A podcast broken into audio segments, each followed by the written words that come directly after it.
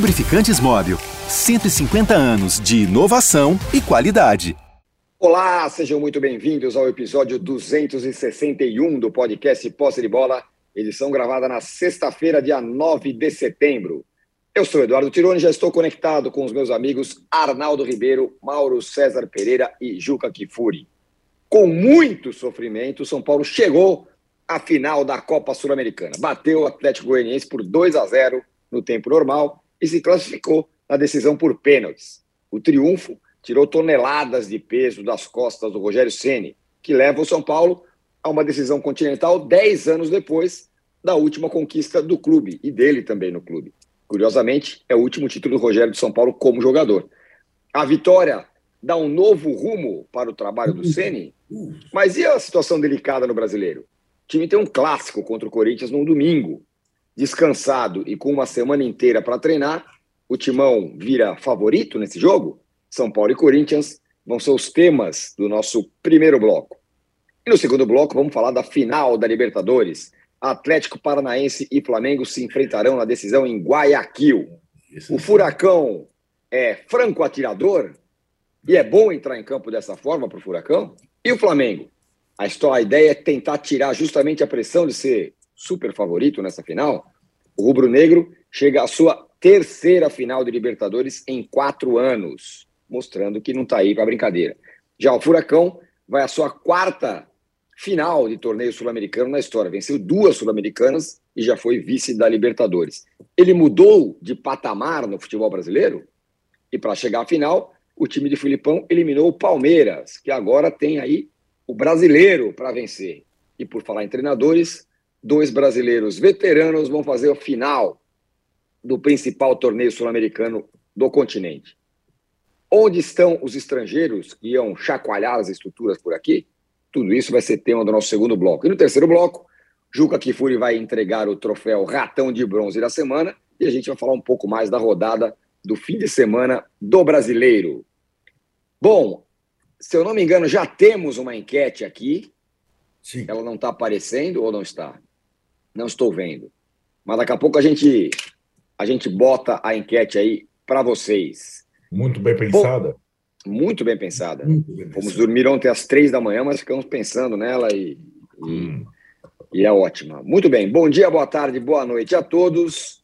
Ô, Juca, São Paulo está na final da Sul-Americana. O Rogério apanhou a beça nesses últimos dias, mas nessa quinta, com o seu blazer, novo visual, deu a resposta, está na final da, da Sul-Americana. Muito bom dia, boa tarde, boa noite a todas, a todos, aos companheiros. Nesta manhã radiante, São Paulo, a cidade, o estado, boa parte do país felizes com a heróica classificação tricolor para a final da Copa Sul-Americana, dia 1 de outubro, em Córdoba, que é uma cidade simpaticíssima, diga-se de passagem, na Argentina, quase fronteira ali com o Chile, basta atravessar a Cordilheira dos Andes, cidade que tem vinícolas maravilhosas, em que Rogério Ceni, em seu novo estilo europeu, poderá degustar ótimos vinhos e celebrar esta vitória épica do São Paulo ontem no Murumbi, diante de 54 mil torcedores, mais uma vez, a torcida tricolor compareceu em peso, empurrou o time, levou a vitória e viu o Galopo bater um pênalti como se deve bater o pênalti. Bater um pênalti com extrema categoria e classificar o São Paulo para esta segunda final do São Paulo na Copa Sul-Americana. São Paulo em vias de ser bicampeão da Copa Sul-Americana, diante do Independiente del Valle, que, evidentemente, não tem nem um milésimo da importância que o São Paulo tem no futebol mundial. Então, quero felicitar a torcida São Paulina. É, fui até cobrado nesta madrugada por torcedores do São Paulo que eu não deveria entregar o ratão de bronze hoje, mas sim um gatão de ouro, porque na semana passada, uh, diante uh, do mau resultado do São Paulo em Goiânia, eu tinha sido muito cruel com a equipe tricolor, com o Rogério Ceni, mas eu não vou chegar tanto. Eu vou deixar esse eventual gatão de ouro para o bicampeonato da Copa Sul-Americana. A verdade é que o São Paulo fez por merecer não sofrer como acabou sofrendo na cobrança de pênaltis, porque continua na hora de fazer o gol, tendo muita dificuldade. Poderia perfeitamente ter vencido o jogo por mais de 2 a 0. Até o Caleri. Caleri perdeu duas cabeçadas, uma no primeiro tempo, outra no segundo, que normalmente ele não perde. Ontem perdeu. Ontem não foi o dia do bota no Caleri que é gol, ao contrário, foi o dia do Patrick. Né? Uh, Patrick e sua camisa 3. Eu confesso que eu olho para o Patrick com a camisa 3 e me lembro de zagueiros artilheiros, assim como uh, o Luizão Pereira, uh, Ditão, que iam para frente e faziam gol. Gustavo Borges, Gustavo. Gustavo. Gomes. Gustavo Gomes, não Gustavo Borges. mas, digamos aqui, pondo os pés no chão, são Paulo fez o que ele estava obrigado a fazer. Eu gostaria apenas de colocar para os companheiros uma ideia que eu sei que não é uma ideia que o São Paulino raiz haverá de aceitar. Mas o São Paulo tem esse desafio domingo no Majestoso, contra o Corinthians, precisando fazer pontos do São Paulo. O Corinthians descansado, o São Paulo vindo deste jogo uh, desta quinta-feira, desgastante. Então, são duas questões.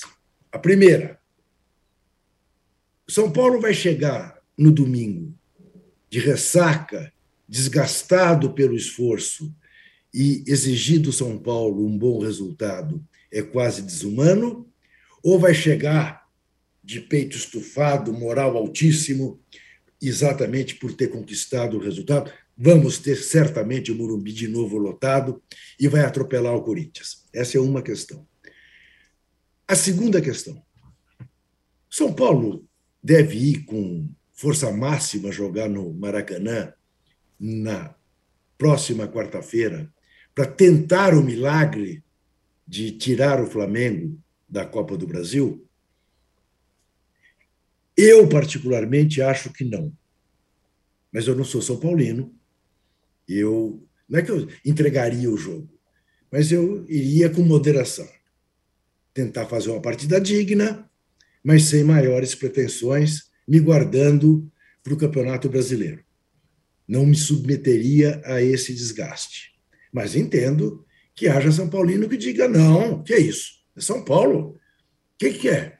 Quem disse que é proibido? Futebol é futebol.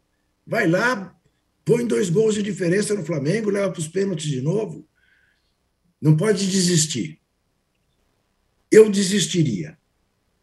Mas quero saber a opinião, principalmente se algum São Paulino houver aqui entre os quatro componentes deste posse de bola. Muito Essa é bem. É isto. Ótima, ótima questão. Quem, quem alguém ia falar alguma coisa? Não, só dei risada, mas eu posso. O, a Carolina Santos aqui já manda sua primeira mensagem falando: Deus salve a rainha, Imperatriz Leopoldina, Marta Formiga e a jornalista Jéssica Dias. Jéssica Dias, para quem não sabe, foi. É, foi, enfim, agredida por um débil mental no jogo do Flamengo lá. Ela que é setorista da, é, da SPN, jornalista da SPN.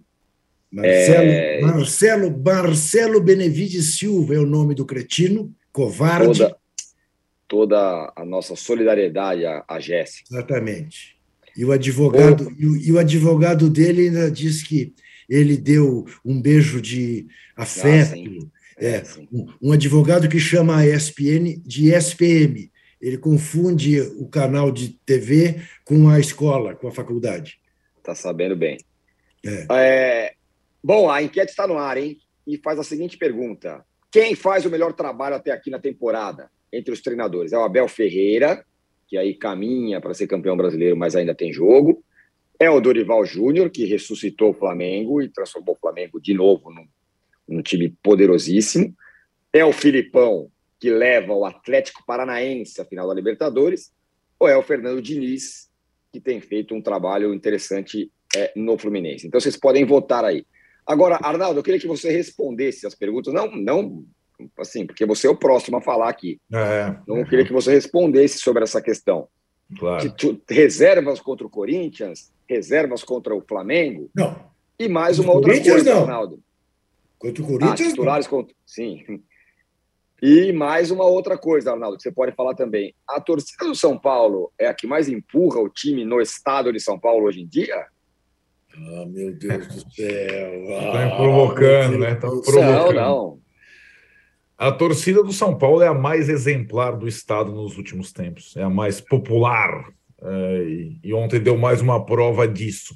É, e acho que tem muita questão é, que, que, digamos, já tenha se acometido com outros clubes grandes quando as conquistas rareiam, a fidelidade do torcedor aumenta. Juca viu bastante isso na questão é, 77, Corinthians, depois o Palmeiras teve a dele, o São Paulo está numa fila, né?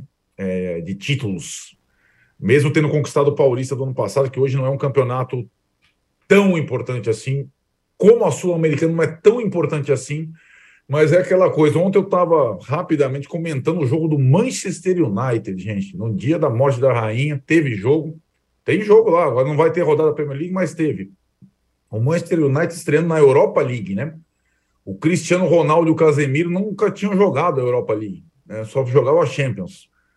E o Manchester United perdeu da Real Sociedade no primeiro jogo da Europa League e tinha muito torcedor do Manchester falando: ah, Europa League, que o Manchester não é time de Europa League, é, como diria outro, é o que temos, né?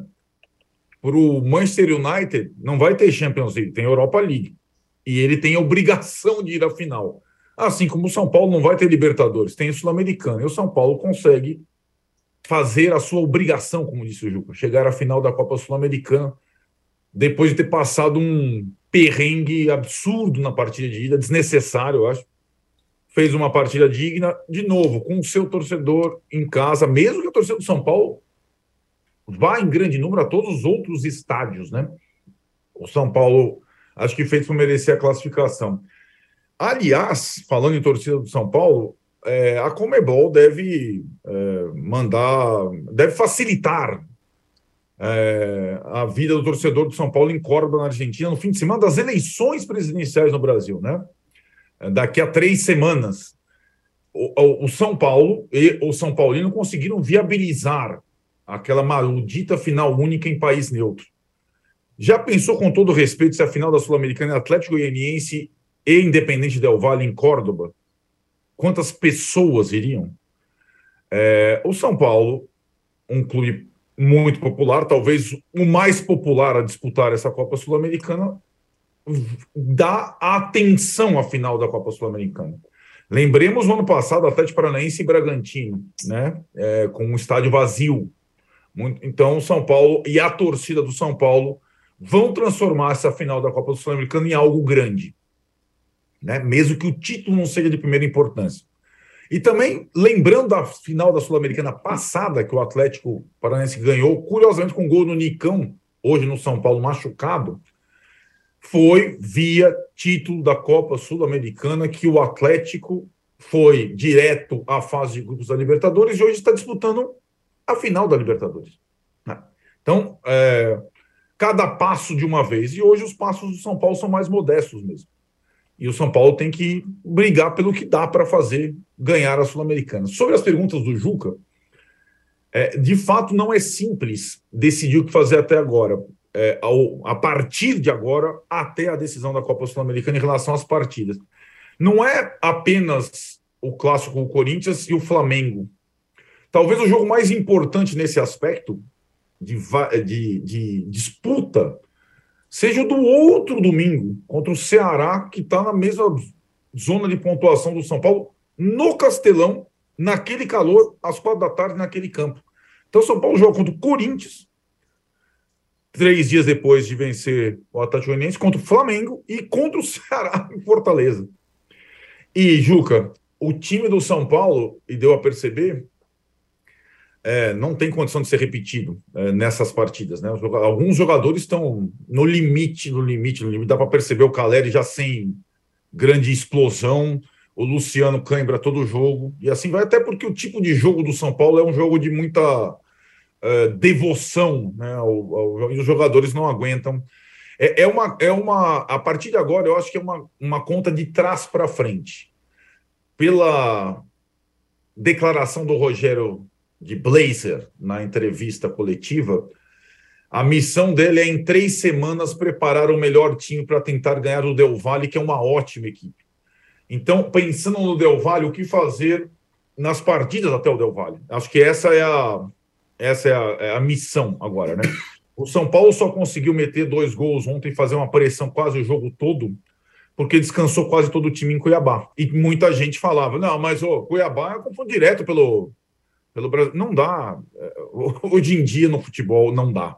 É, não dá para o Flamengo, que tem um, um elenco é, muito mais é, qualificado que o São Paulo, não dá é, para repetir, e o Dorival vem sendo até cobrado por isso. Não dá para o Palmeiras, que teve que arriscar e colocou reservas em Bragança. Não dá para o Corinthians. Vitor Pereira teve a semana cheia e se embaralhou com ela, né? É, forçou demais o time.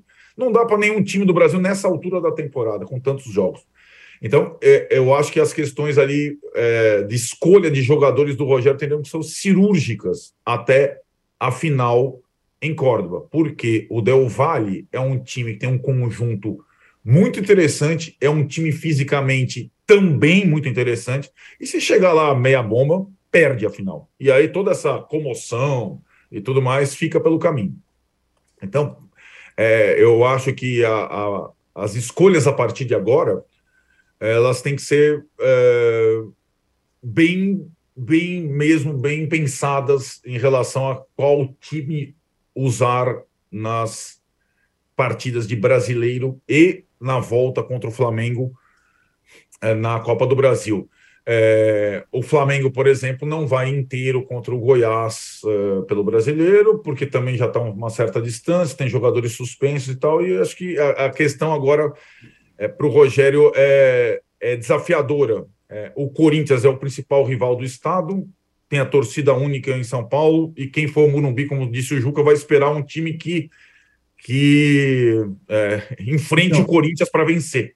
Né? Deixa, Qual deixa for a escalação? Deixa eu, te dar, deixa eu te dar uma informação interessante sobre essa coisa da torcida única e como isso pesa. Né? Ontem, para fazer minha coluna para domingo na Folha, eu fiz uma pesquisa no fabuloso almanaque do timão do nosso professor Celso Zelt. Grande Celso. E você constata o seguinte: vê que coisa maluca. Na história do majestoso, Corinthians tem 131 vitórias contra 109 derrotas. Na história do Brasileirão, Corinthians tem 23 vitórias contra 18 derrotas. Nos confrontos no Murumbi, o Corinthians tem 50 vitórias contra 43 derrotas. Muito bem. Da torcida única para cá, é em 2016, foram 14 jogos no Murumbi.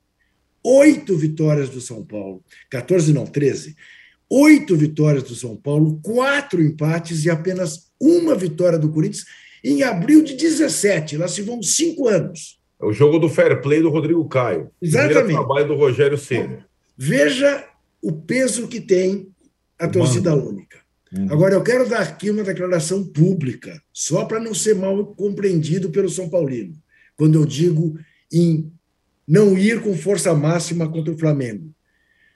Os corintianos querem muito que o São Paulo elimine o Flamengo da Copa do Brasil. Porque seria a chance eh, do Corinthians poder ser campeão da Copa do Brasil. Contra o Flamengo, não será. Mas uh, apenas uh, este registro, em nome da fiel torcida. Muito bem.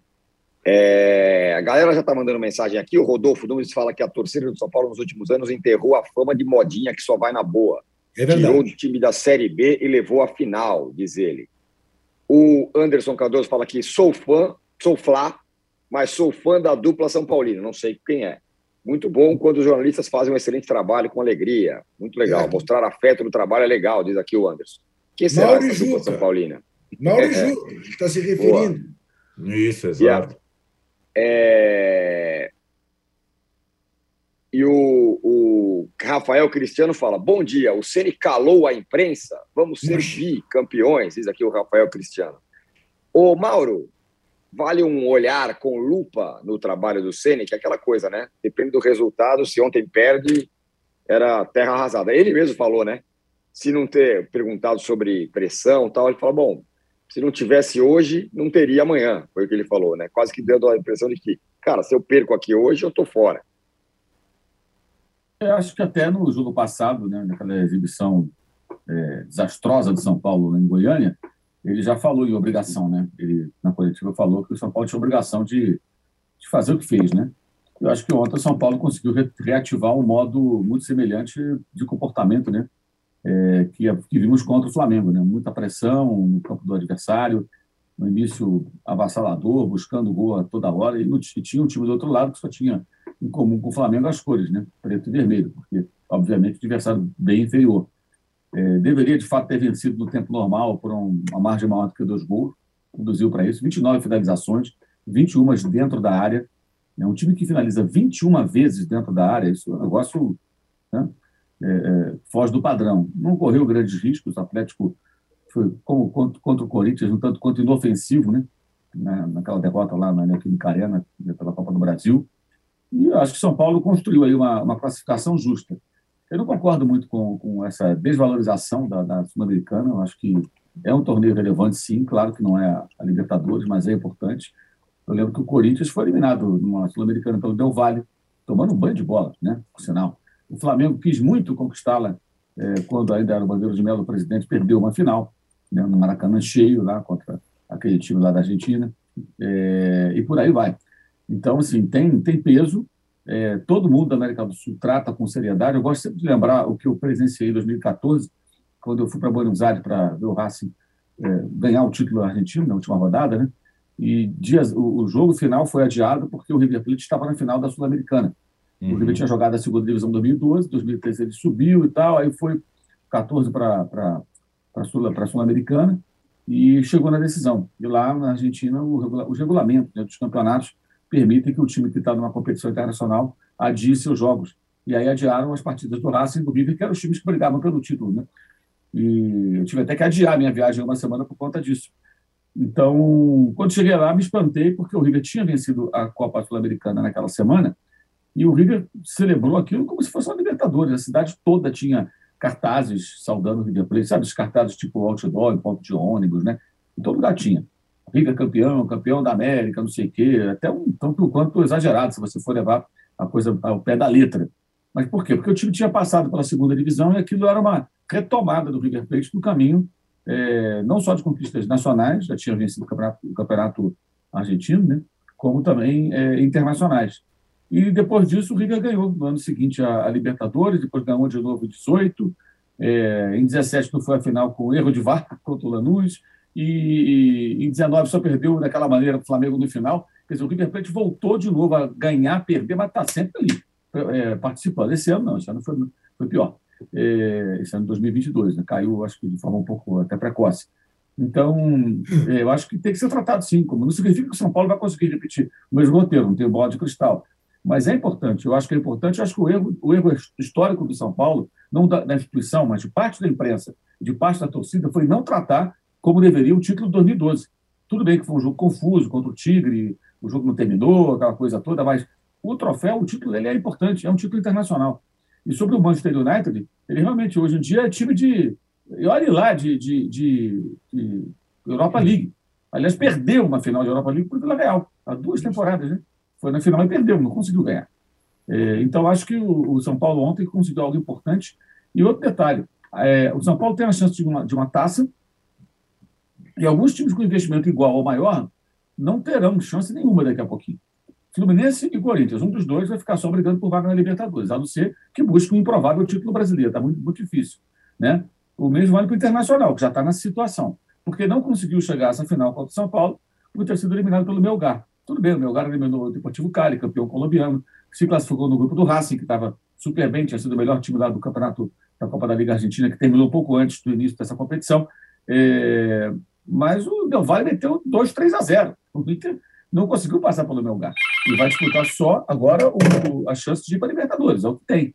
E o Atlético Mineiro, atual campeão brasileiro, campeão da Copa do Brasil, semifinalista da Libertadores passada, invicto, eliminado pelo gol fora, rema apenas para chegar na Copa Libertadores do ano que vem. Né? E nem sei se vai chegar do jeito que a coisa vai. Né? Os números hoje com o Cuca são piores do que quando o Turco estava por lá. Então, acho que o São Paulo tem a chance de ganhar uma competição internacional, conseguir uma vaga na Libertadores, a premiação e dar uma alegria para a sua torcida. Eu não acho pouca coisa, não. Acho que é bem importante disputar e tentar ganhar a Copa Sul-Americana. É, e não tem que, acho que não tem que ficar pensando, ah, porque antes o São Paulo ganhava a Libertadores. Isso foi antes. E para você retomar um caminho, você vai passar por alguns estádios. A maior dificuldade do São Paulo, acho que não é, não é essa, é a questão da gestão. O São Paulo vai ter dificuldades, como teve esse ano, nos próximos anos, para competir com outros clubes, porque dificilmente vai ter o mesmo poderio financeiro. Esse é o ponto. Isso é que impede o São Paulo de brigar de igual para igual com outros clubes aqui do, do país e do continente. É muito simples isso. Agora, esse momento tem que ser é, aproveitado. Agora, vai ser um jogo difícil, tudo indica. Esse time foi eliminado é, do Del Valle na fase de grupos, onde estavam os mineiros, né, o América e o Atlético.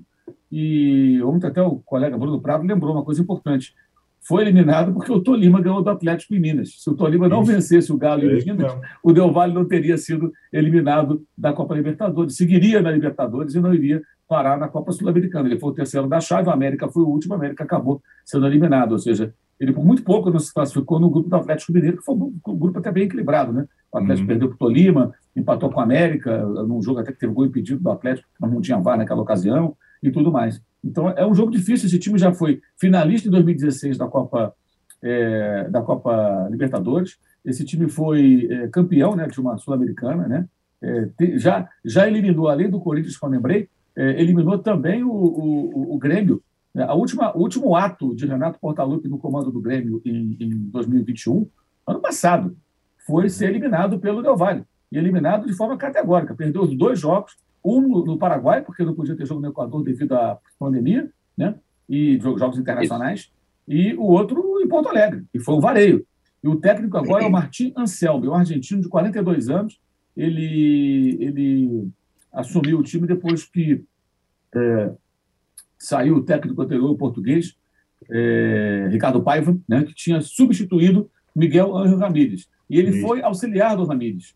É, é, o Paiva também trabalhava no clube, quando sai o Ramires, entra o Renato Paiva, depois entra agora o Anselmo, ou seja, eles têm uma, uma linha de trabalho, técnicos que trabalharam juntos, auxiliar assume, não tem pressão, torcida mínima do, do, do Del Valle, vai ter só São Paulino lá em Rosário e os argentinos que se interessarem em ver a partida.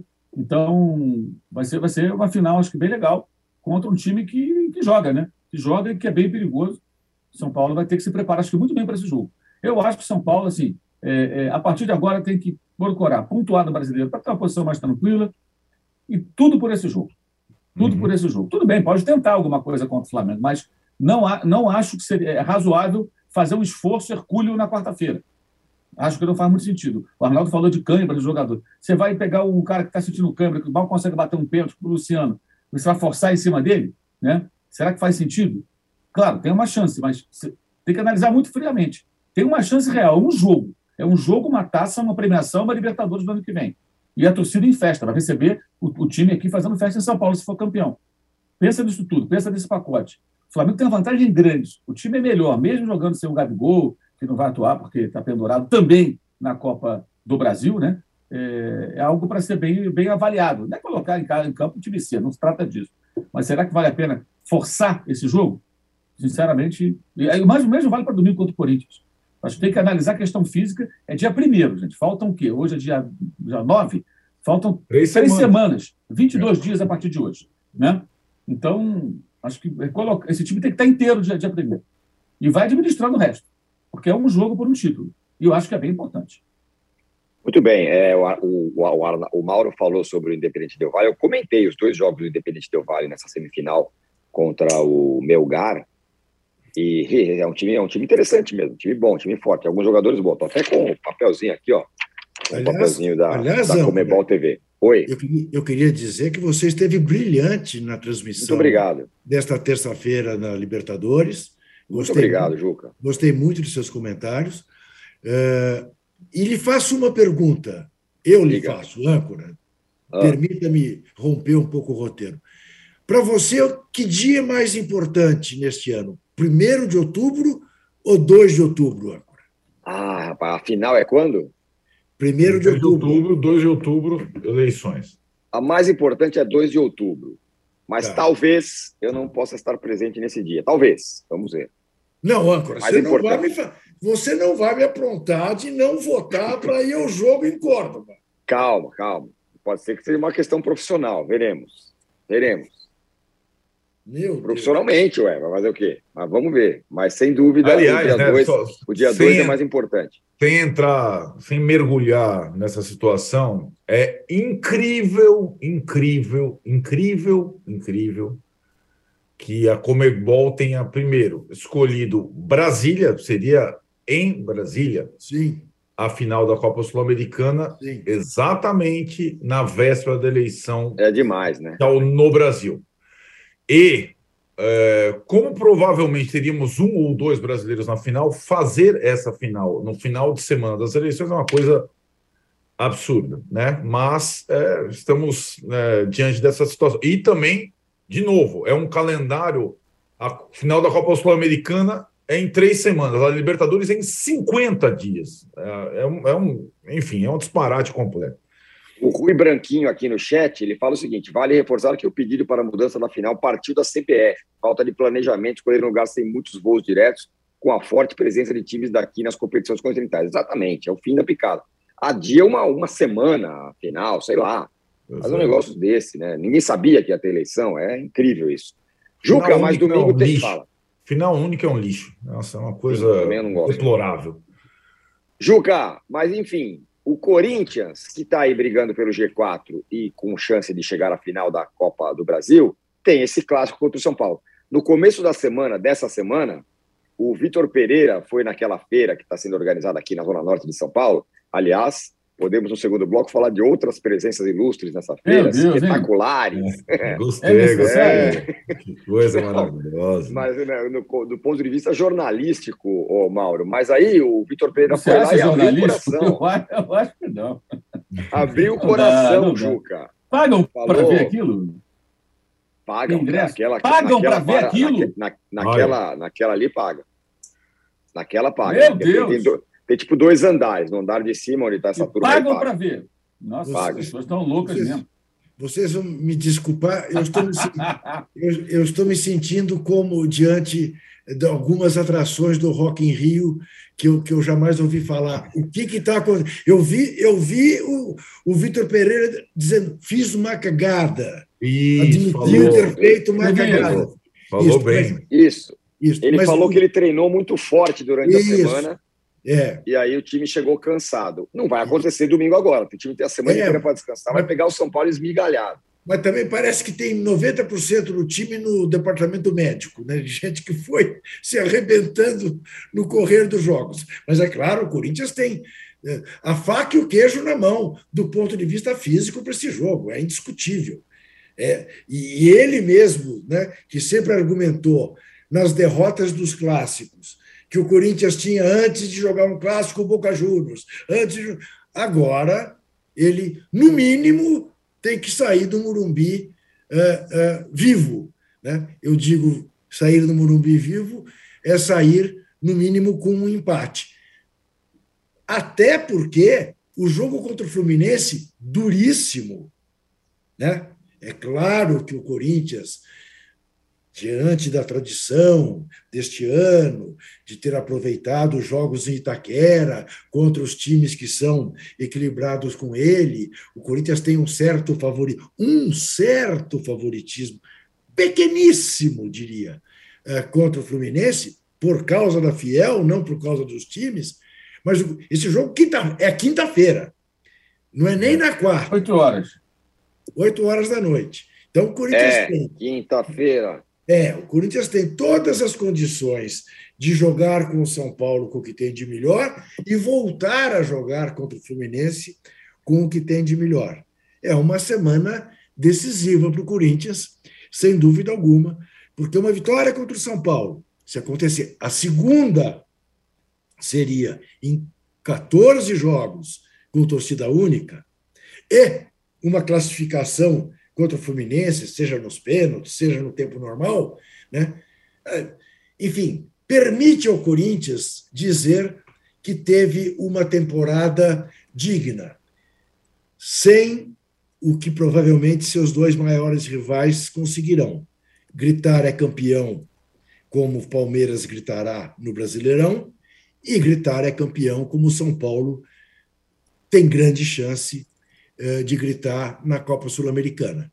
Essa possibilidade para o Corinthians é remotíssima, porque dependerá, primeiro, de passar pelo Fluminense, segundo, de ganhar em dois jogos do Flamengo. Aí, se a Copa do Brasil fosse em torcida única, em jogo único, em Maceió, não, Maceió não, que está muito em, em Londrina, né? o Corinthians teria alguma chance. Mas, enfim, é isso. É uma semana decisiva para o Corinthians, é essa que começa no próximo domingo. Muito bem, fechamos aqui o primeiro bloco do podcast Posse de Bola. O Lucas Casanova faz uma correção, Juca. Ele fala: Juca, adorei a síntese da abertura sobre Córdoba, mas a vizinha da Cordilheira é a terra e terra do vinho é Mendoza. Córdoba está a 600 quilômetros dos Andes. Tem Saudações toda a razão, meu Deus do céu. Do Corinthians. Mas tem toda a razão. Córdoba é a cidade operária, é a cidade das, das grandes indústrias, ou era. Mendoza, é óbvio que é Mendoza. Foi por Você sabe, eu estive em Mendoza em 1971, uma viagem de carro que eu fiz para a região dos lagos chilenos. Vivia o Chile, então, governo Salvador Allende. E em Mendoza, as pessoas me olhavam e vinham falar comigo em inglês. E, é claro, eu respondi em português, né? em portunhol. E fui descobrir que Mendoza era uma cidade que as tropas americanas que vinham do Vietnã faziam uma escala para se recuperar antes de voltar para os Estados Unidos. Então, olhavam para mim, jogador de basquete, 1,86m, cabelos castanhos, achavam que eu era americano. Rapaz. E eu tinha que explicar que não era. Mendonça, tentora, muitíssimo obrigado. Como é que se chama o quem me corrigiu? E agora eu. eu Tudo bem. Agora Mas agradeço, aqui. penhorado, porque ia passar vergonha tão logo me desse conta. Mas não, não passará vergonha o âncora que vai bailar uma cúmbia cordobesa ah. dentro de algumas semanas. Aí é outro nível. 30 horas é de carro ou 3 horas é de voo. Aí você escolhe, âncora. Mas a sua presença Beleza. naquela alegre cidade argentina será é. certamente. É quase obrigatório. Obrigado. Como obrigatório. Uma dança, uma cúmbia, que tem a cúmbia e tem a cúmbia de Córdoba, que é bem característica. Como a música baiana aqui no Brasil também isso, tem suas características isso. muito peculiares. Então teremos o âncora bailando em festa. Uma Prepare. cúmbia cordobesa, tenho certeza. Vai ser um show. Muito que fase bom. do âncora. Fechado o primeiro bloco do podcast Posse de Bola, número 261. A gente já volta para falar da final da Libertadores e do Palmeiras, que agora tem que ganhar o brasileiro. Já voltamos. Há mais de 150 anos, os lubrificantes Móbil acompanham a evolução dos motores, trazendo tecnologia e inovação para veículos de todo o mundo. Uma tradição que se renova a cada dia, garantindo a liderança no desenvolvimento de produtos de alta performance. Conheça a tecnologia móvel para o seu motor durar mais. Se tem movimento, tem móvel.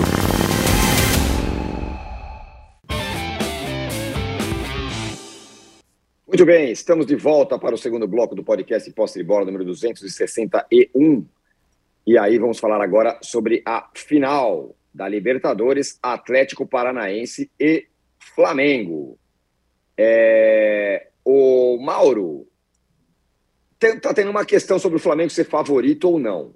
Eu entendo que, claro, que é favorito, mas muita gente fala, não, está é, tá tendo um discurso aí, uma narrativa para pressionar o Flamengo a ser favorito, mas é favorito, não é? Não, é favorito, mas que tem uma narrativa que tenta caracterizar o Flamengo como ultra mega favorito, que já ganhou em parte da mídia aqui de São Paulo, uma ala, isso é bem evidente para mim. Não se falava isso quando o Palmeiras ia enfrentar o mesmo Atlético, era em dois jogos. Ou seja, né, é, em um jogo o favoritismo é menor, porque é uma jornada, uma partida não muito boa, tudo pode ser colocado a perder. Em dois jogos você tem uma chance de recuperação. O Palmeiras perdeu, né, jogando no Paraná, mas tinha a chance de se classificar, não se classificou, na minha visão, porque o Murilo foi expulso, sem expulsão, acho que dificilmente o Palmeiras teria sido eliminado, até porque achei a atuação do Atlético Paranaense ruim na terça-feira. O Atlético jogou mal. A classificação teve um caráter heróico, emocionante, mas não jogou bem. O time que tomou gol, que tomou com três minutos, que toma gol de lateral, o Marcos Jorge está arremessando bola na área mesmo, não acontece nada. De repente, naquele jogo que tomou gol, né, e ainda concedeu aquela chance do final do Gabriel Menino, cara a cara com o Bento. Ou seja, é, com homem a menos, o Palmeiras desde a virada do primeiro para o segundo tempo. Mas acho que tem sim uma narrativa que não havia com relação ao Palmeiras. E tem outras coisas também. Eu li hoje a Alice Klein, hoje aqui no UOL, é, já questionando é, a Libertadores, se a Libertadores tem, faz sentido pela disparidade. Peraí, gente. Não se falava isso quando o Palmeiras tinha oito no, oito no, no, no pobrezinho do petroleiro. Quando o Palmeiras ganhou duas seguidas, ninguém estava discutindo isso. Agora o Flamengo está numa final, ah, o Libertadores está ficando chato. Gente, goleadas e, e, e, placares elásticos acontecem também na Liga dos Campeões, que também é citada no texto dela. Por exemplo, o, o, o Bayern de Munique humilhou o Barcelona certa vez, foi em 2013, né? 2013, vencendo de goleados os dois jogos. Os dois jogos. E, e, times como o Petroleiro, times horrorosos, também existem na Liga dos Campeões, desde que o grande, entre aspas, Michel Platini, grande jogador, cartola medíocre, medíocre não, péssimo, né? dos piores, é, politicamente, agiu politicamente e inchou a competição com times é, é, de nível técnico baixo para aquela competição. Então, as goleadas acontecem também. Você pesquisar, você vai encontrar oito, sete, seis, enfim, essa é uma outra questão.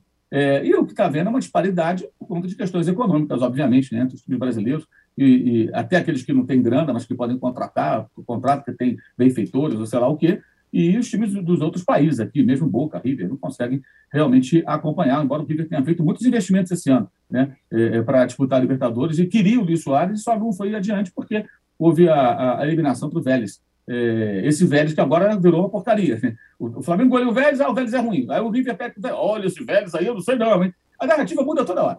Ela muda toda hora. Eu acho que, obviamente, o Flamengo é o favorito, mas o jogo está muito distante 50 dias, como disse o Arnaldo, é muito tempo. É, a gente não sabe se jogadores que hoje estão bem podem chegar lá lesionados ou mal fisicamente, outros que estão mal podem se recuperar até lá. É, assim, não, não dá para fazer uma previsão em cima de 50 dias. Se os jogo, os jogos fossem hoje, hoje, tá? ou amanhã, ou daqui a alguns dias, eu diria o seguinte: o Atlético teria que corrigir rapidamente os seus problemas defensivos. Para um time que dizem é treinado por uma comissão técnica que sabe é, arrumar defesas, o Atlético está bem mal. Contra o Flamengo, no Maracanã, naquele primeiro jogo lá da Copa do Brasil, não perdeu, sabe-se lá como, o Flamengo teve uma pulsão de chances claras de gols, né? E não aproveitou. Depois, com o time reserva, contra o time reserva, tomou de cinco. Na sequência, é, perdeu jogando uma partida muito pobre, que não, não se arriscou, lá em, em, em Curitiba. Aí fez um jogo legal contra o Palmeiras, eu achei o primeiro tempo especialmente, depois teve a expulsão do Hugo Moura, teve que se fechar, e ali se fechou até bem, resistiu à pressão palmeirense, mas nesse jogo de, de terça-feira, eu achei que o Atlético fez a partida ruim, bem aquém do que pode fazer, se jogar assim, vai ficar muito difícil para o Atlético, a não ser que o Flamengo faça um jogo horroroso, mas é um jogo só, é um jogo só, o Atlético é um clube que ganhou duas Sul-Americanas recentes, está habituado a competições internacionais, tradicionalmente ele incomoda e muito o Flamengo, embora o Flamengo hoje até consiga bons resultados na Arena da Baixada, é, é, do, tem mais vitórias do que derrotas de 19 para cá, 3 contra 2. É, mas é um jogo só, entendeu? Mas é, é, um favoritismo, mas não é essa coisa. Tipo, já ganhou. Aí daqui a pouco alguém vai dizer que houve soberba. Eu, sinceramente, não vi ninguém do clube falando com soberba sobre o atleta. Pelo contrário, ontem tinha profissionais do Flamengo indo para Guayaquil para ver local de treino, logística, todas as condições. Isso é um trabalho que eu julgo que deve ser feito, é uma questão profissional. Mas que tem essa narrativa que surge daqui e dali, surge até porque isso dá engajamento isso gera é, é, é, uma audiência. A audiência é meio suja, porque muitas vezes o cara está falando uma coisa que ele nem acredita, só para causar. Mas que existe, existe. E tem torcedor que leva isso a sério, e isso começa a ganhar um certo corpo. Agora, a competição é, é isso já há algum tempo. Ano passado também a final foi brasileira, no ano retrasado. O Palmeiras ganhou duas vezes em finais brasileiras. Aí não se discutia se a Libertadores acabou. Agora perdeu a graça a Libertadores. Por quê? Porque o Palmeiras não se classificou? Seria por isso? É o que parece. É o que parece. Para mim, isso é barrismo. Barrismo brabo. O Estevam Capelo fala que dois meses já estão falando de favoritismo. É, ele reclama aqui. O, Ô, o Felipe Dias. Mais like? É, vamos, vamos aos likes aí. 4 mil likes, pelo menos.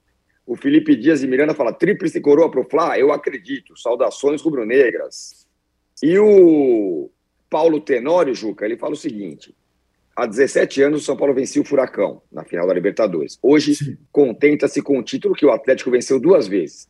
Viva o time mais rico brasileiro per capita, o Atlético Paranaense, diz aqui o Paulo Tenório. Tem todo motivo é... para estar orgulhoso do Atlético. O Furacão realmente, eu não tenho mais dúvida em dizer que o Furacão inscreveu-se na galeria dos grandes clubes do país, com todas as condições de se autossustentar dada a estrutura que tem, que montou, que formou, com todo o jeito autoritário uh, que o Petralha tem, mas uh, que a torcida do Furacão deve a ele, deve. Né? E, e, e juntou, junt, juntaram-se dois autoritários, né?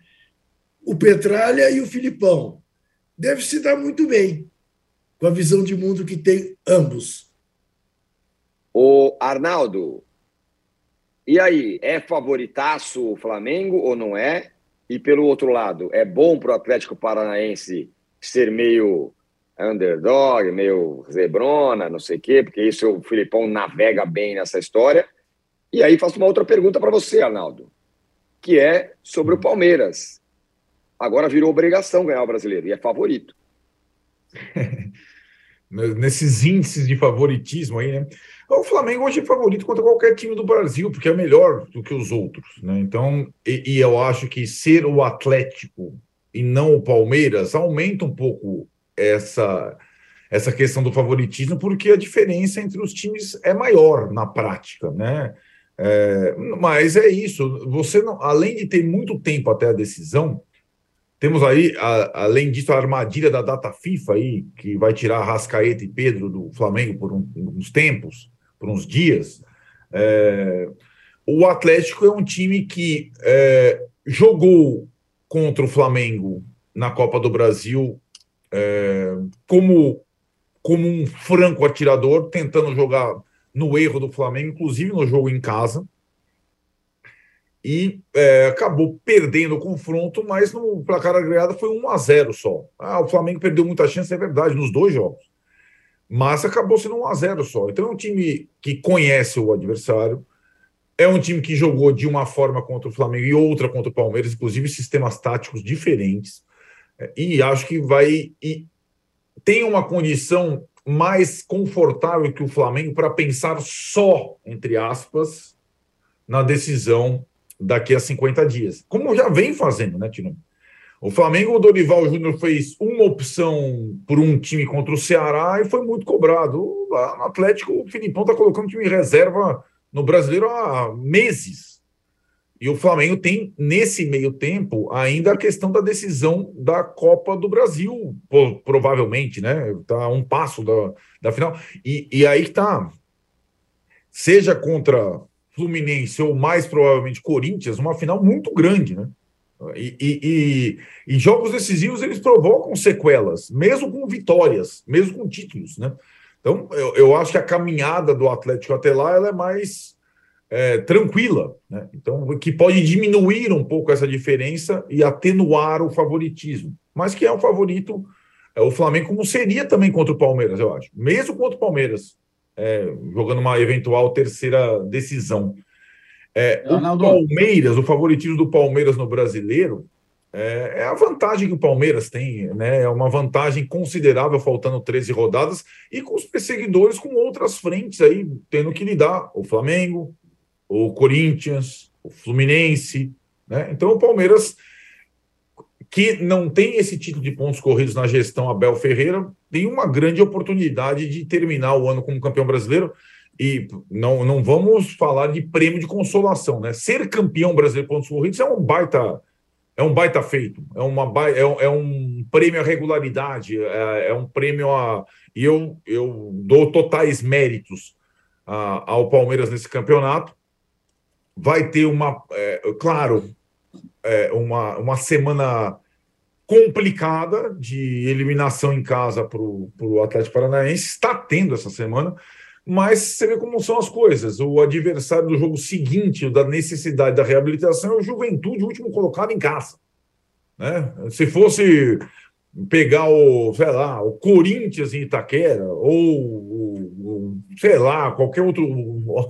O Atlético Paranaense de, de novo da Baixada, mas calhou que o jogo seguinte, a eliminação, fosse o Juventude em casa. Então, acho que o Palmeiras é, tá, tá com muito, é, com muito, com muita folga e tranquilidade para administrar esses sete pontos em 13 rodadas. Acho que é, é, é praticamente inviável qualquer outro time é, ameaçar o título brasileiro. E nós teremos, é, desta vez, em Córdoba, é, a final com. Em Córdoba, não, em Córdoba teremos final com um time com um penetra estrangeiro e o São Paulo. Em Guayaquil, teremos, em Guayaquil teremos a final entre dois times brasileiros de novo, é, mas dessa vez com técnicos brasileiros tradicionais, né? Que coisa, né? Isso. Alguém, alguém na face da Terra imaginaria que a final da Libertadores tivesse Dorival contra Filipão, com, todo, com toda sinceridade, no início da temporada? É incrível. É incrível. É incrível. E o trabalho dos dois é incrível. Cada um do seu jeito. É incrível. O Dorival pegou o Flamengo é, virtualmente eliminado de tudo, falando em reconstrução e reformulação, colocou na final da Libertadores, está é, bem próximo da final da Copa do Brasil e ainda matematicamente o âncora sempre acredita tem chance no brasileiro.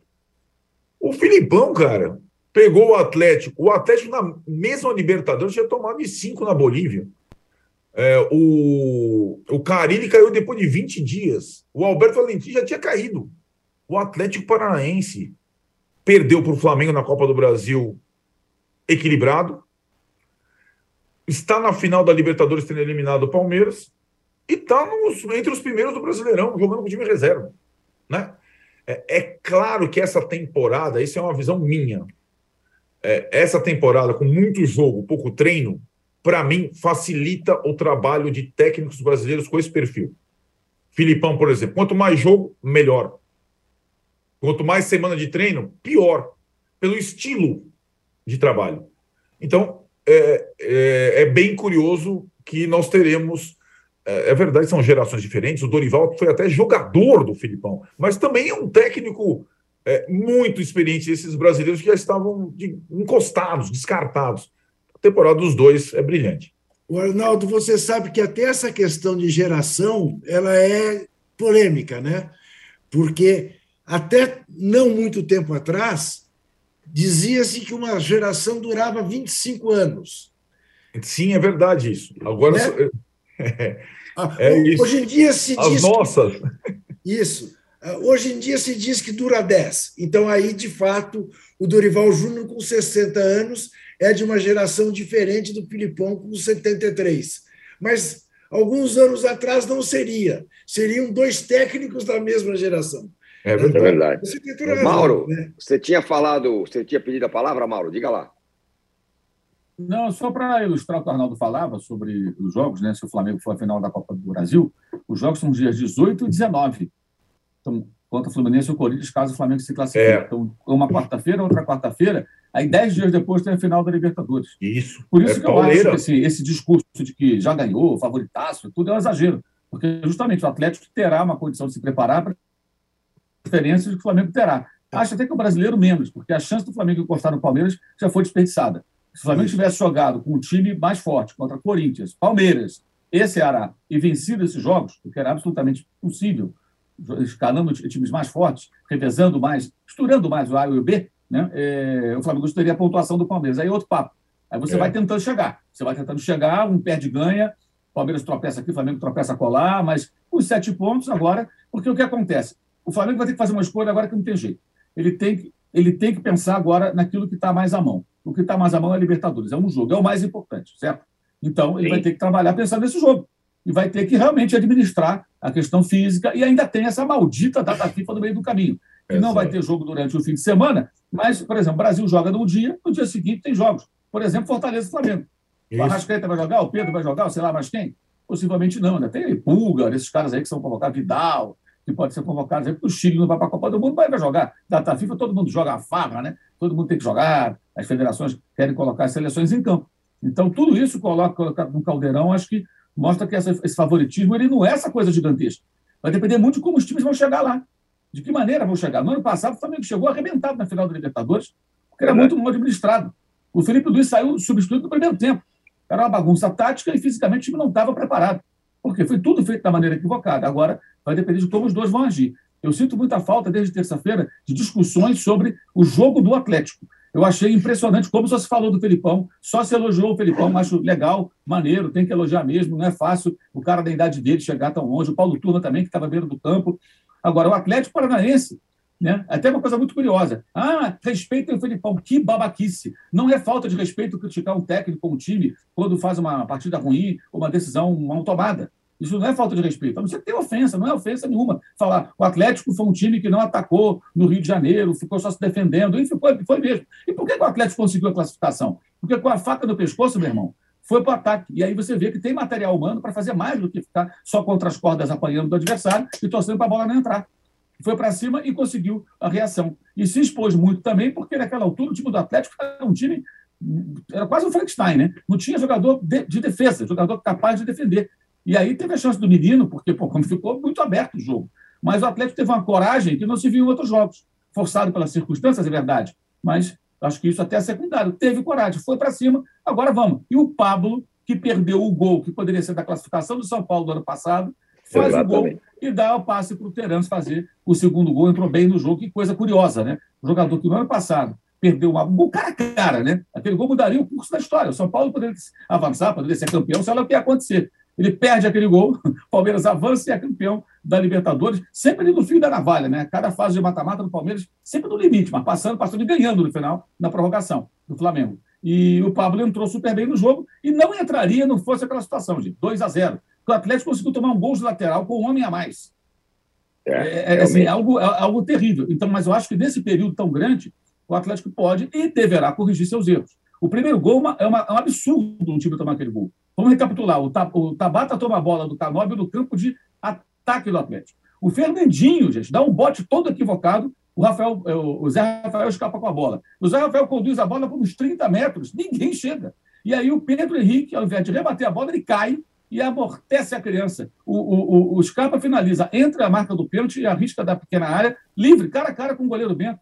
Quer dizer, três minutos esse gol aconteceu. Então, o Atlético teve muitos problemas defensivos que eu imagino que preocupe o Felipão, o Paulo Turro, e que eles vão tentar corrigir até lá. Por isso que eu acho que qualquer previsão hoje é mero chute, porque a gente não sabe qual vai ser o estágio das equipes. O Atlético poderá usar o brasileiro para colocar o time titular e fazer ajustes necessários né, até a final. Então, é, é, é, é, muito longe, muita coisa vai acontecer, e o Flamengo vai ter esses compromissos importantes pela Copa do Brasil, caso se classifique para a final, muito próximos da final. Então, a gente não sabe nem que condições vai ter jogador bem, mal, machucado. É, acho que é, um favorito, mas não, não, não, existe esse favoritismo tão gigantesco, tudo, por, por, conta de todas essas circunstâncias que envolvem os dois times é, até a, a partida lá de, de Guayaquil, no dia 29 de outubro. Hoje é 9 de setembro. Muito bem. O Reinaldo Coimbra fala: quanto à semifinal da Copa do Brasil, quanto a semifinal da Copa do Brasil pode influenciar na trajetória para a Libertadores e sequência do brasileiro?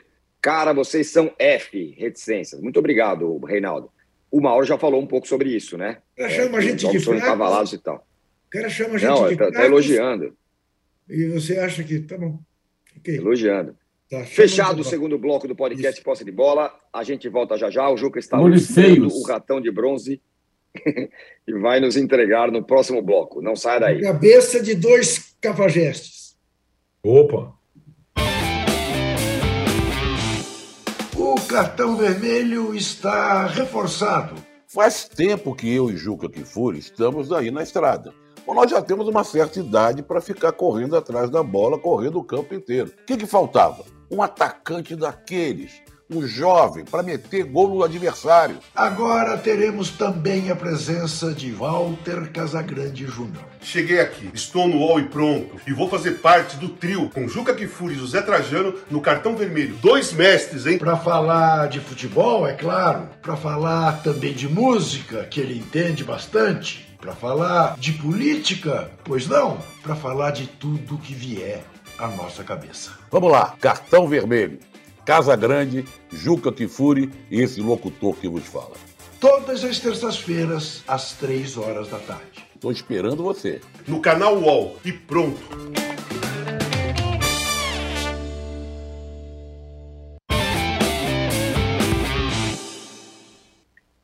Estamos de volta para o terceiro bloco do podcast Posse de Bola e o Juca entregará nesse momento o troféu Ratão de Bronze da semana. Um ratão de bronze para esse cafajeste chamado Marcelo Benevides Silva, que assediou a repórter da ESPN, Jéssica Dias.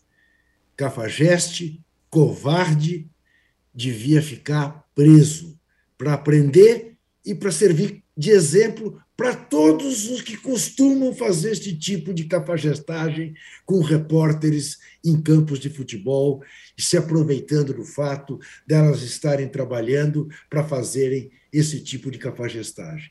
Outro cafajeste, que eu não diria que nem é surpreendente, é um tal de Arthur Weintraub, que é irmão daquele que foi ministro da Educação do sociopata que é candidato a qualquer coisa nessas eleições e que, para chamar atenção para a sua candidatura, simplesmente veio com a barbaridade de dizer que o voo da Chapecoense, que matou 71 pessoas cinco anos atrás, caiu porque no avião havia duas toneladas de cocaína.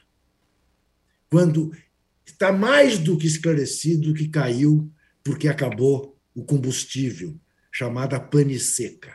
Este cafajeste teve a, o desplante de, para aparecer, porque essa gente, na linha do Steve Bannon, é, que felizmente começa a pagar pelos seus crimes nos Estados Unidos, prega esta coisa. Fale qualquer absurdo para chamar atenção e ele achou de chamar atenção com a morte de 71 pessoas, uma delegação inteira de um time de futebol, jornalistas e tudo mais. Então, para o senhor Arthur Weintraub, também a devida, o devido ratão de bronze. Muito e bem. Mais não digo, porque mais não posso, até segunda, tomara que com uma nova, gloriosa página no Morumbi. Só ouça isso aqui, Juca. O Vander Castro fala: Juca, sou seu fã incomensurável. Aliás, o que eu gosto de acompanhar de futebol hoje em dia se deve muito a você, diz aqui Opa. o Vander Castro.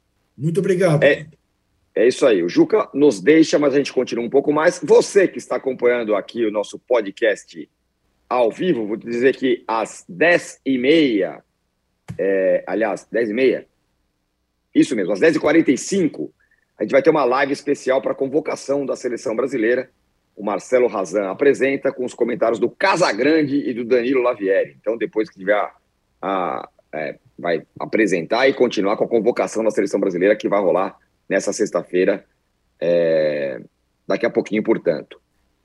Eu só vou ler umas, umas, mensagens aqui. O Diogo Maris fala que se Andreas, o Abel tem um plano, pergunta o Diogo Maris. Vai ser campeão brasileiro, tem que tentar ser. É, o Alisson fala que a pergunta pode parecer capciosa, mas é honesta. Mauro, com o elenco disponível, é o Rodinei a melhor opção para começar como titular em 29 do 10? Ele já está sendo cogitado pela, pela seleção brasileira, né? Incrível isso. É... É piada, né? Rodinei na seleção, pois só é, se o Tite estiver é. maluco, né? Interno do Tite, né? Se convocar o Rodinei, tá de é. sacanagem, né? É brincadeira. E aqui a nossa enquete ficou assim, ó. Quem faz o melhor trabalho até aqui na temporada? Abel Ferreira, 10%, Dorival Júnior, 60%. É a torcida do Flamengo. Filipão, 18% e Fernando Diniz, 11%. E daqui nós encerramos o podcast Posse de Bola desta sexta-feira. Muito obrigado, Mauro. Muito obrigado, Arnaldo, Paulo, Fernando, todos que se Patrick no, no, nos bastidores, todos vocês que estiveram com a gente aqui. Quero dar o obrigado para Carolina Cândido, para o Arthur Mendes, para o doutor Glaidemir Rezende, para o Charles Mello, para o Maier e para o Mike Araújo, que também estiveram com a gente aqui. A gente volta na segunda-feira. Obrigado, tchau. Você pode ouvir este e outros programas do UOL em uol.com.br podcasts. Posse de bola tem pauta e edição de Arnaldo Ribeiro e Eduardo Tironi. Produção de Rubens Lisboa. Operação de ao vivo de Fernando Moretti e Paulo Camilo. Coordenação de Fabrício Venâncio e Juliana Carpanês. Os gerentes de conteúdo são Antônio Morei e Vinícius Mesquita. E o diretor de conteúdo é Murilo Garavello. Qual?